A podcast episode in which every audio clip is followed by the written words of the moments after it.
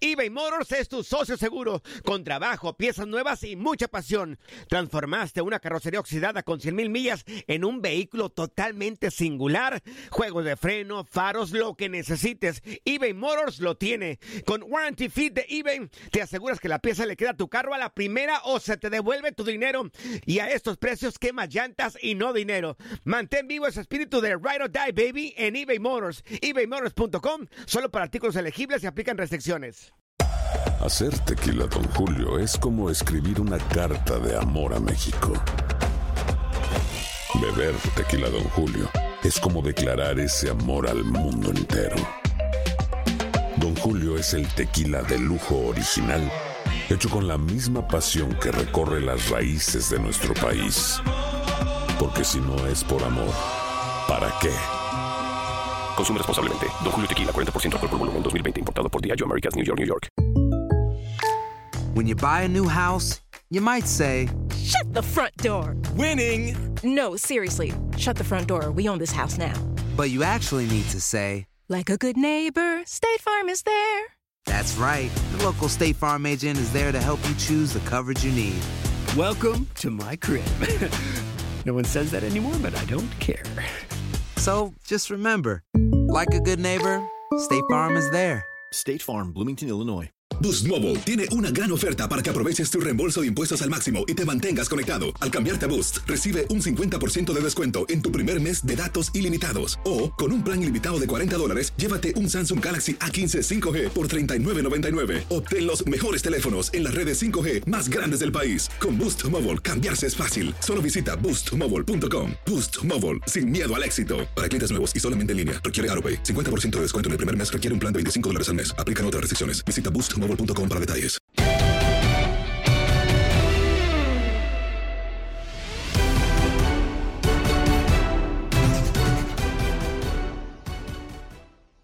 Y hacemos contacto con nuestro compañero de TUDN, el Presi Arturo Villanueva, para hablar del ascenso MX, el futuro y muchos temas que tocar con Arturo Villanueva. ¿Cómo estás, Arturo? Te saluda Katia Mercader y un servidor, Gustavo Rivadeneira. Un abrazo.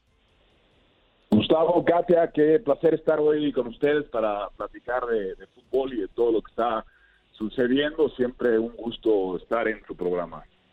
Arturo, pues, ¿qué opinión te, te, merece todo esto que está sucediendo en los últimos días de la Liga de Ascenso? Es un tema que se veía venir. No sé cuál sea tu opinión.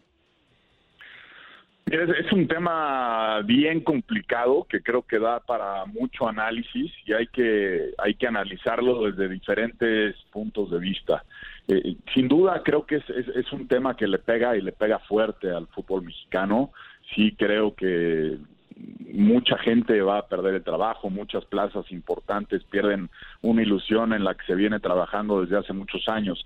Visto desde el lado de jugadores, eh, desarrollo, técnicos nuevos, eh, jugadores, eh, es complicado, ¿no? Mucha gente va a perder la posibilidad de tener un trabajo porque la nueva liga que se viene proyectando tiene un límite de edad en donde pues, la gran mayoría de estos jugadores hoy activos no tendrán cabida pero analizado también desde el punto de vista de los dueños del equipo, es una liga donde viene hace mucho tiempo los, equipos que han buscado ascender perdiendo pues, cantidades importantes de dinero. No es ningún secreto que ahí los patrocinios de televisión, de marcas, las mismas entradas en los estadios no son igual que en primera división y hay equipos con nóminas importantes.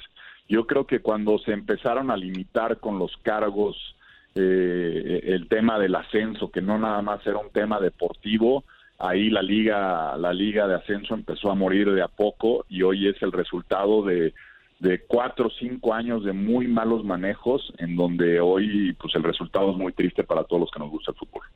Y es aquí, Arturo, donde debe de aparecer la, la asociación de, de, futbolistas que creo yo sale simplemente cuando les conviene y hoy están completamente desaparecidos en busca de ayudar a sus compañeros de profesión. Es que el, el, apoyo para mí tendría que haber llegado mucho antes. Ahora se habla de un subsidio de la liga, de, de, la sí de la liga, de la federación propiamente para esta nueva liga de valores que quieren implementar. Pero yo conozco a muchos dueños de, de liga de ascenso que han apostado y han apostado y han perdido mucho dinero durante muchos años y cada año ellos pedían apoyo, pedían la forma de levantar la liga, pedían la manera de incentivar la economía de la liga y la verdad es que esos apoyos nunca llegaron. Es un problema, repito, que se viene arrastrando desde hace mucho tiempo. Para muchos de los dueños de los equipos era insostenible ya seguir manteniendo un equipo de primera división pero pero creo que sí el análisis tiene que ser mucho más profundo no por el tema de jugadores por el tema de la proyección de nuevos técnicos. Nos quejamos mucho que los jóvenes técnicos mexicanos no tienen posibilidades de mostrarse. La liga de ascenso sin duda era una. Hoy se quedan también sin esa ventana. En fin muchas familias dependen de la liga de ascenso. Hoy veía un video que hicieron muchas esposas de jugadores de ascenso y es realmente desgarrador lo que dicen las las esposas, ¿no? Pero yo creo que es un tema que dará mucho tiempo de qué hablar. Así es, Arturo, también te saludo con mucho gusto, te envío un abrazo virtual, aquí Katia Mercader, lo has puntualizado bien, ¿no? Yo creo que este es un tema que viene arrastrando ya de muchos años atrás. Ahora, yo te pregunto, porque tú, eh, eh, desde tu perspectiva como directivo, eh, te lo pregunto así tal cual, ¿no?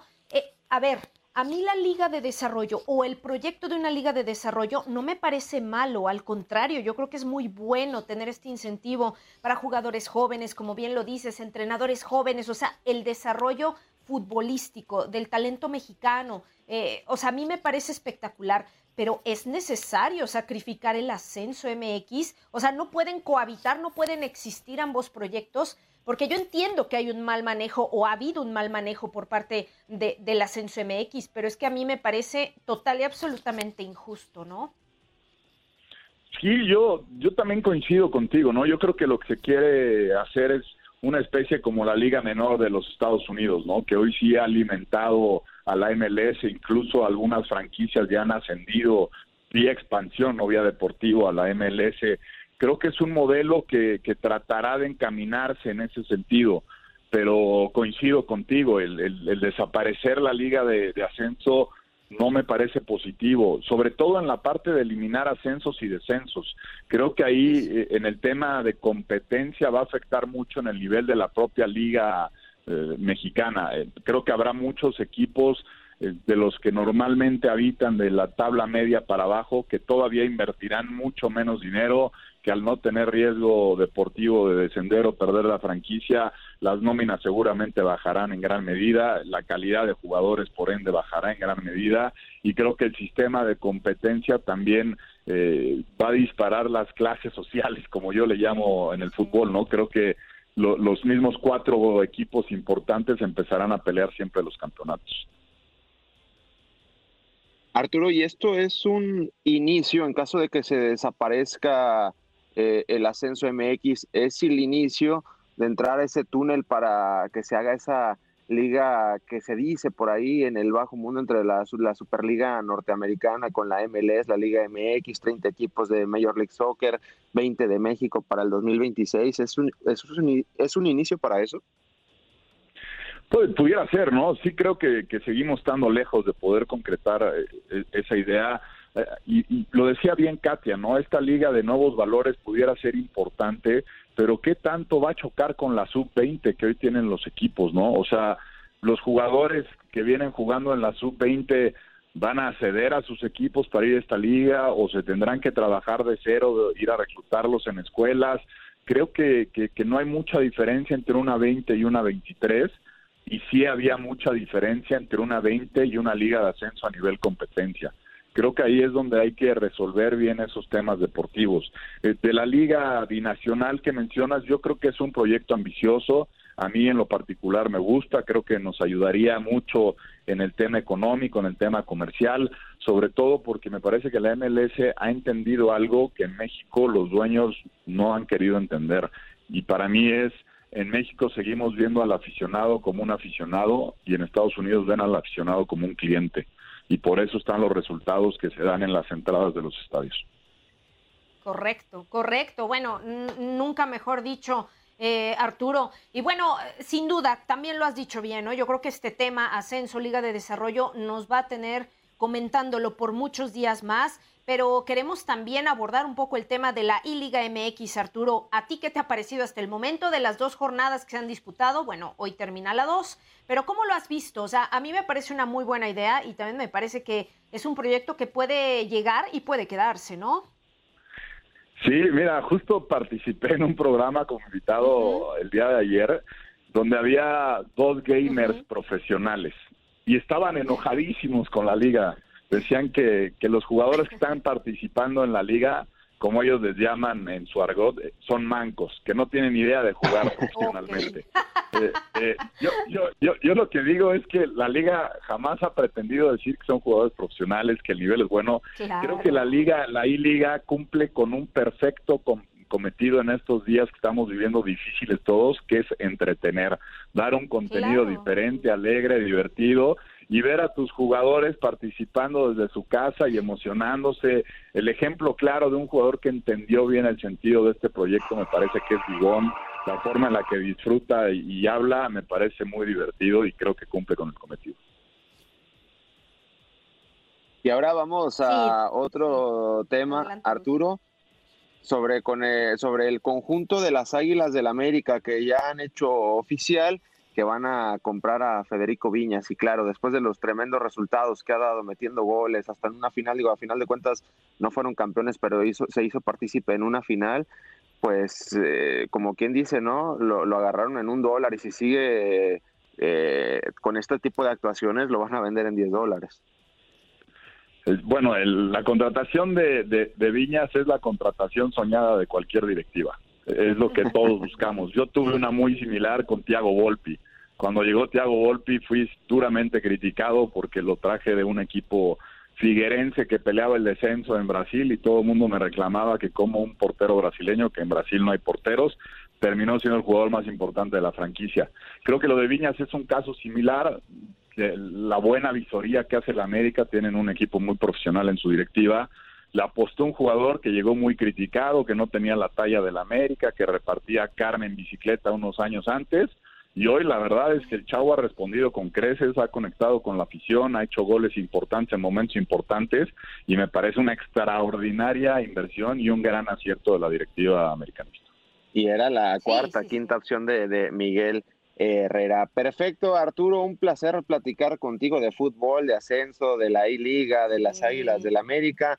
Podríamos seguir platicando, pero pues el corte, como valga la redundancia, nos acorta el tiempo. Muchísimas gracias, Arturo. Muchas Al gracias. contrario, Katia, Gus, un placer platicar con ustedes. Ahí Arturo. Villanueva, compañero de TUDN, el famoso Prezi con nosotros en TUDN Radio.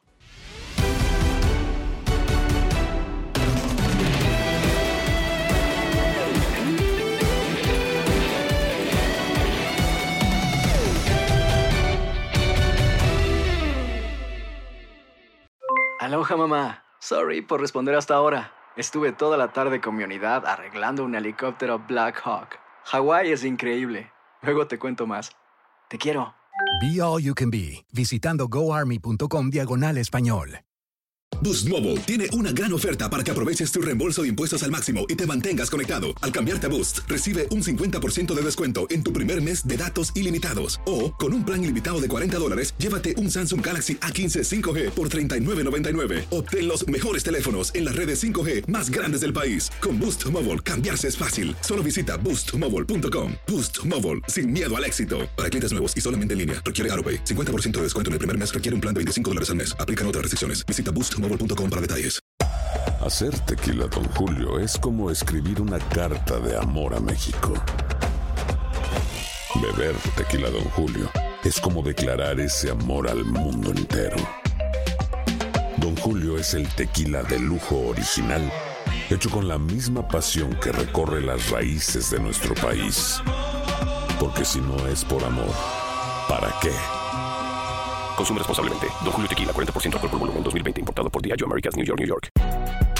Si no sabes que el Spicy McCrispy tiene Spicy Pepper Sauce en el pan de arriba y en el pan de abajo, ¿qué sabes tú de la vida? Para, pa, pa, pa.